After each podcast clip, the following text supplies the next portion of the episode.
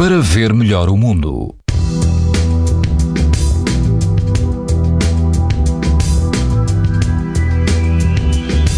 As temperaturas mantêm-se altas neste domingo e todo o país apresenta risco muito alto de exposição à radiação ultravioleta, incluindo a Madeira e os Açores. Na Praia do Relógio, na Figueira da Foz, a temperatura da água ronda os 19 graus e o vento sopra fraco a moderado. O índice de risco é 8 numa escala em que o máximo é 11.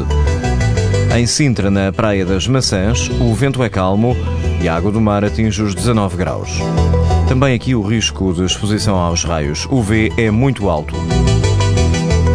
Se estiver no Algarve, na Praia dos Olhos de Água, a água do mar está mais quente e ronda os 23 graus. O vento é fraco, o índice UV é 8, ou seja, muito alto. Pode ouvir estas informações no site da TSF e também em podcast. Para ver melhor o mundo, uma parceria Essilor-TSF.